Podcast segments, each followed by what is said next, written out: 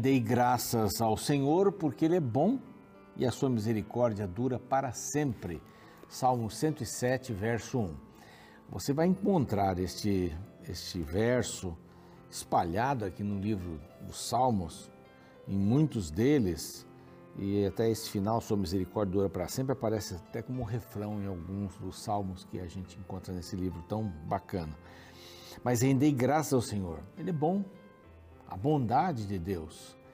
Eu tenho, estou me dedicando a um estudo sobre a bondade de Deus. É, é impressionante. Deus é bom.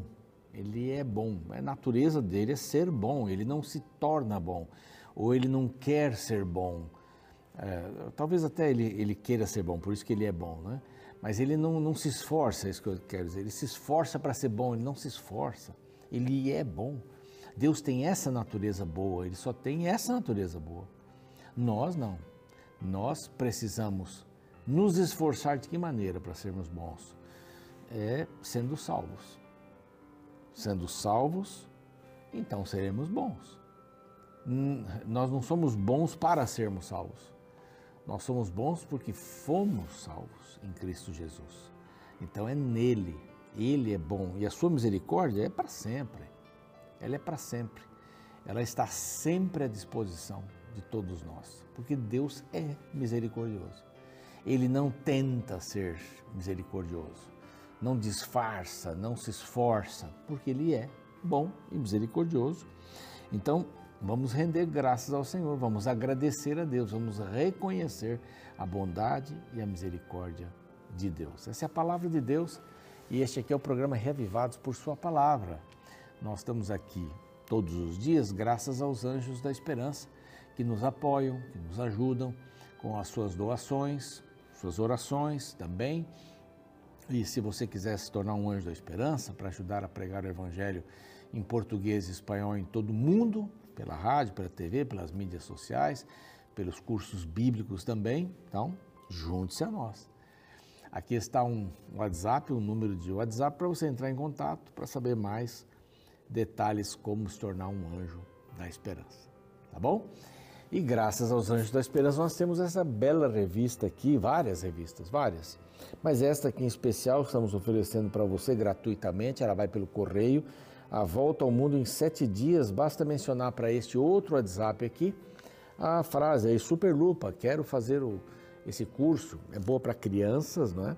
Então, para os seus os seus filhos, netos, sobrinhos, amiguinhos dos filhos, vizinhos aí, olha, sensacional esse material, vai ajudar o, a criança que recebê-la a crer em Deus como Criador, tá bem?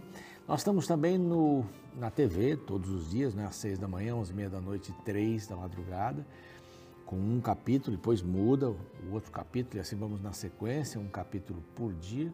Estamos no YouTube, o nosso canal é Reavivados por Sua Palavra NT. E se você não se inscreveu ainda, vá lá, se inscreva. É, tem um princípio muito interessante né, nas mídias sociais: quanto mais gente, mais gente. Então nós queremos que muitas pessoas, estamos aí partindo para um milhão, e você pode nos ajudar para isso, porque mais pessoas vão buscar e mais pessoas vão conhecer a palavra de Deus e vão buscá-la todos os dias. Esse é o nosso intento. Estamos então, nosso canal, Revados por Sua Palavra NT. Não se esqueça aí, vai aparecer durante a programação. Também estamos no NT Play e no Deezer e Spotify. Todas essas plataformas para que você não perca de jeito nenhum a palavra de Deus. E ao mesmo tempo que o programa vai para o ar, de manhã às 6 horas, também vai para o Facebook da Novo Tempo. Tá ok? Tem aí. Você pode escolher o cardápio. Então a gente volta já já com o capítulo 15 de Jeremias.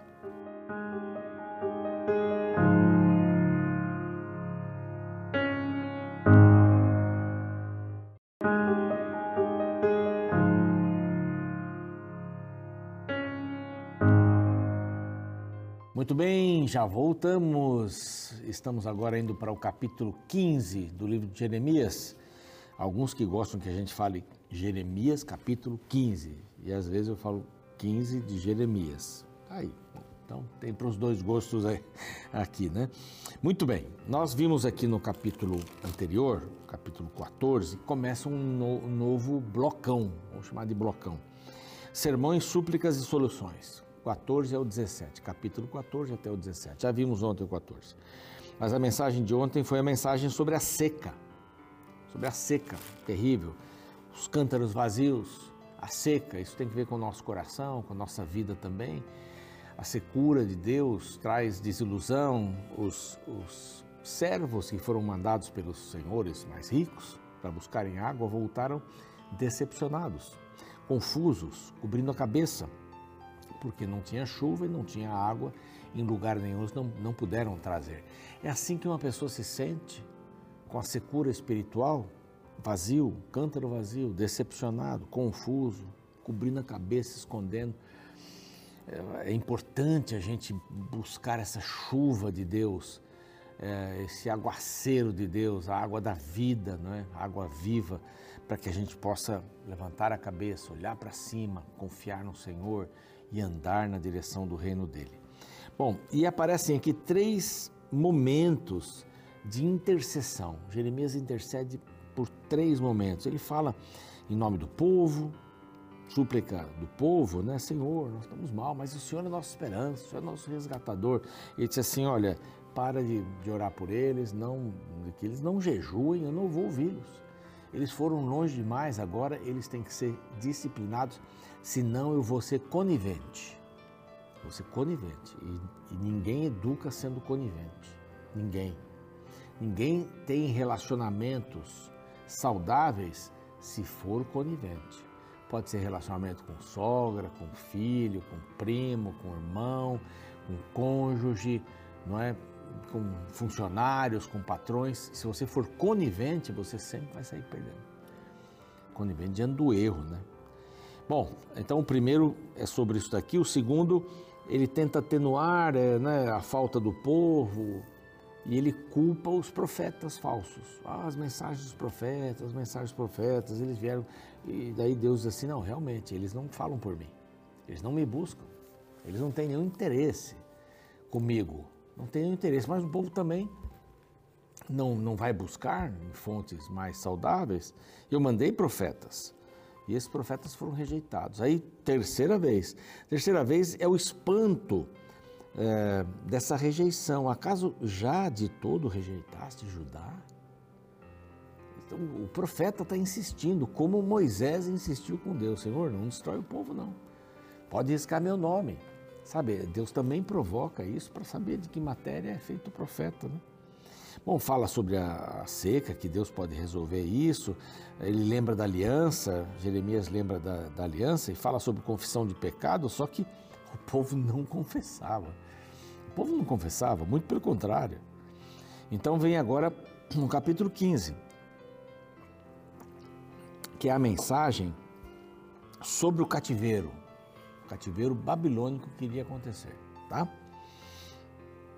E Deus diz, Deus responde essa essa terceira intercessão de Jeremias. Ele disse assim: Ainda que Moisés, verso 1 do 15, hein? Ainda que Moisés e Samuel se pusessem diante de mim, meu coração não se inclinaria para este povo. Lança-os de mim e saiam. Lança-os de mim e saiam. E aqui vem, deixa uma aguinha.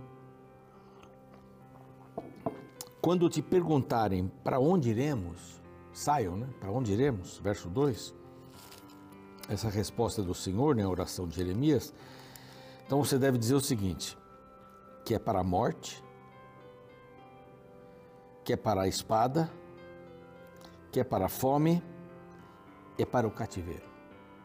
Aí são é o resumo. Mas ele diz que vai punir de quatro maneiras. Bom, eles vão sair então para a morte: espada, fome ou cativeiro. Não tem outra, desculpe, não tem outra saída.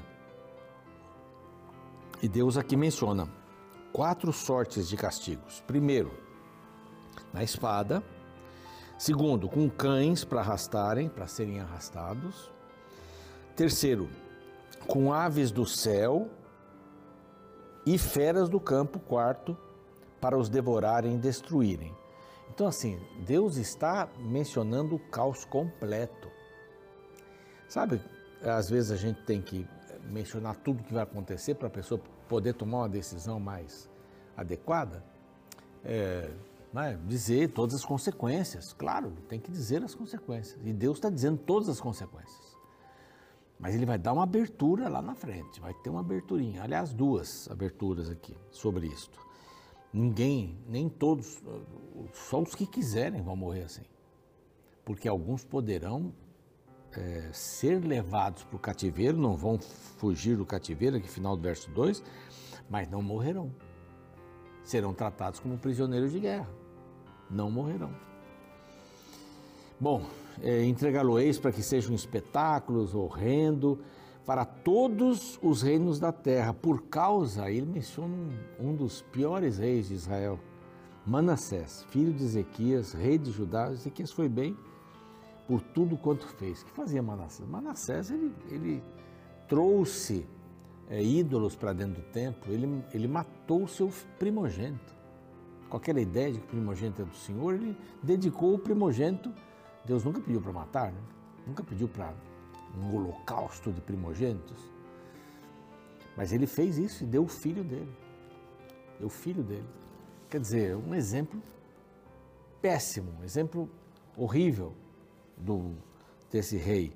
Então, foi de mal a pior. Foram quatro reis só que se salvaram aí. Do Reino do Norte, então, nenhum. Nenhum salvou. E aí tem uns quatro mais ou menos também do Reino do Sul. É?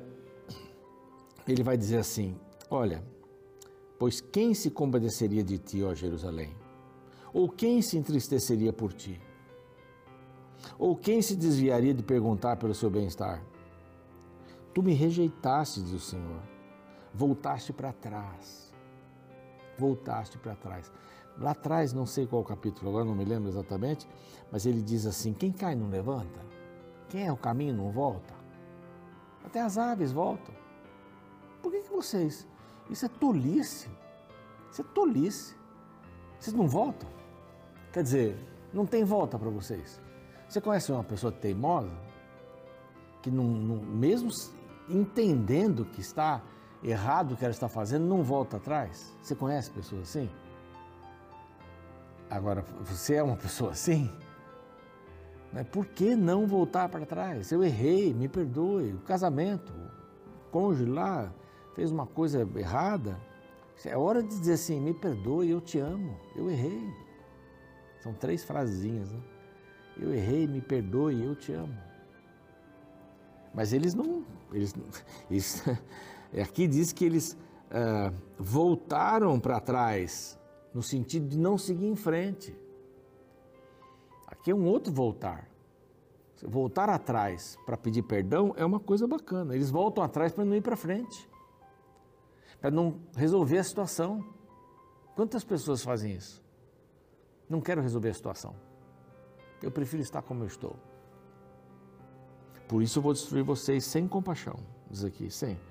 Tudo tem um limite, tudo tem um limite, tudo tem um. Na vida tudo tem um limite. Para Deus também.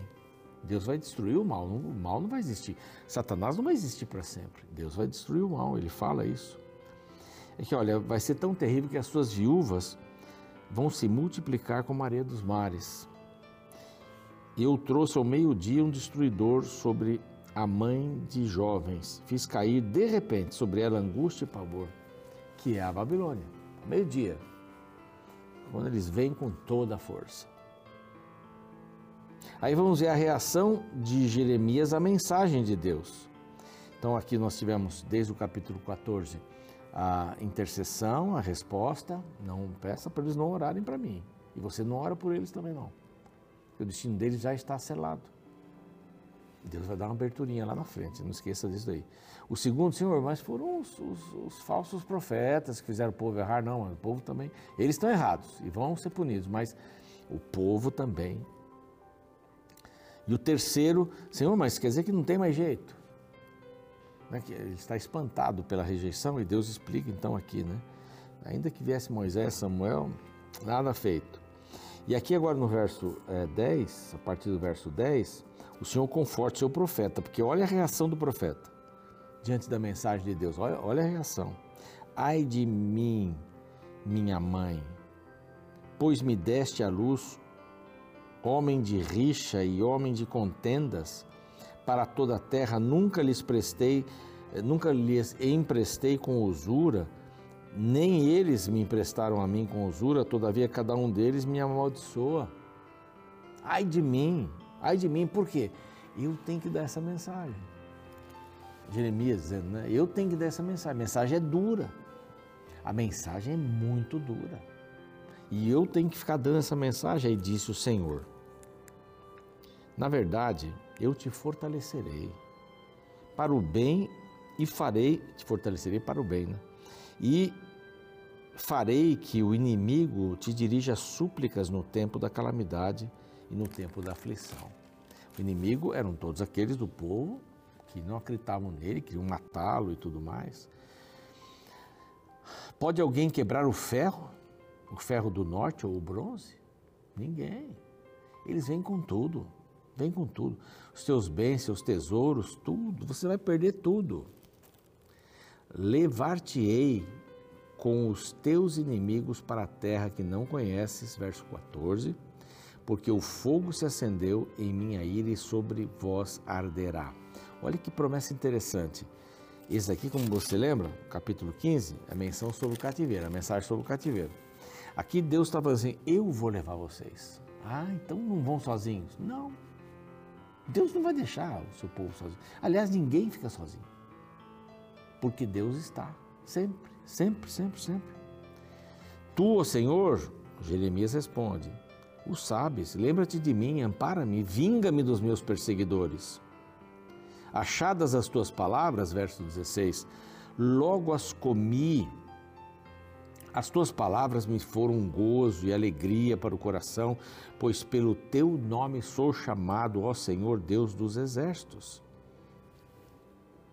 Olha que coisa interessante esse verso. É um dos lindos versos da Bíblia. Achadas as tuas palavras, logo as comi. Isso é figurativo, lógico. Né? trouxe para dentro de mim. Trouxe para dentro de mim, foram alegria, gozo para o meu coração. Eu sou chamado pelo teu nome. Nunca me assentei na roda de quem, daqueles que se alegram, nem dos que se regozijam. Oprimido por tua mão, eu me assentei solitário. Eu tomei essa decisão. Eu vou caminhar só, vou ficar do partido de Deus, lembra? pois já estou de posse das tuas ameaças, eu já sei, dói muito. Porque dura a minha dor continuamente, a minha ferida me dói e não admite cura. Serias tu para mim como ilusório ribeiro com águas que enganam, é tipo de um oásis né, no meio do deserto que não existe? Porquanto assim diz o Senhor: se tu te arrependeres, eu te farei voltar e estarás diante de mim. Se apartares o precioso do vil, serás a minha boca, e eles se tornarão a ti, mas tu não passarás para o lado deles. Você, Jeremias, vai viver na contramão. Você vai viver na contramão. Sempre. Infelizmente, é, as pessoas estão indo para o lado errado e quem está indo para o lado de Deus está indo para o lado certo. Mas é a contramão do mundo. É o lado certo, mas é a contramão. Dá para entender? É o lado certo, mas é a contramão. Eu te porei contra esse povo como forte muro de bronze. Eles vão pelejar contra ti. Verso 20. Mas não prevalecerão contra ti, porque eu sou contigo.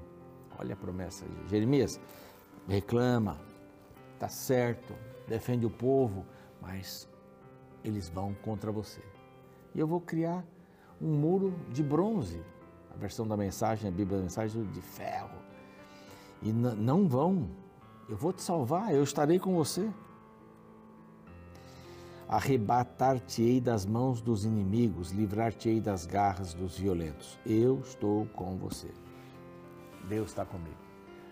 Né? Por toda essa, essa luta aqui de Jeremias, né? Deus lá dá uma mensagem sobre o cativeiro. Eles vão para o cativeiro, vão para o cativeiro. Daqui a pouco vai dizer quanto tempo eles vão ficar no cativeiro. Lá para frente. Mas vão para o cativeiro. Eu não tenho uma segunda, um plano B. Eles vão, só que eu vou fazer uma abertura aqui. Daqui a pouco você vai saber qual é a abertura. Tá bom? Vamos orar? Pai querido, nós gostaríamos muito nesse momento de nos importarmos com as pessoas que vão se perder. Assim como Jeremias estava, estava muito preocupado, aflito mesmo, com os seus irmãos que iam se perder, mas esses mesmos irmãos eram contra ele, falavam mal, queriam derrubá-lo, queriam matá-lo. Então a única fonte de confiança é o Senhor, e foi para ele e tem que ser para nós. Não dá para a gente confiar nas promessas humanas. Nós temos que confiar nas tuas promessas para a nossa vida. Nos dedicarmos inteiramente ao Senhor. Que essa seja uma realidade. Em nome de Jesus. Amém. O programa vai seguindo. Eu fico por aqui. Espero você amanhã com o capítulo 16 de Jeremias. Até lá.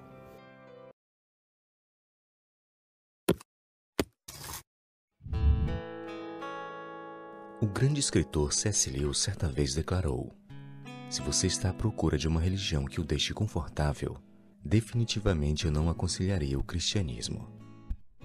De fato, a vida de Jesus e de seus apóstolos ilustram bem que seguir os ensinos cristãos é escolher um estilo de vida impopular que atrai automaticamente inimigos. Andar segundo a vontade de Deus é escolher caminhar na contramão do mundo. Diante desta verdade, o teólogo Charles Spurgeon disse: é, cristãos, o mundo não é seu amigo. Se for, então você não é amigo de Deus. Na Bíblia encontramos diversos personagens que foram amigos de Deus e por causa disso atraíram a inimizade do mundo.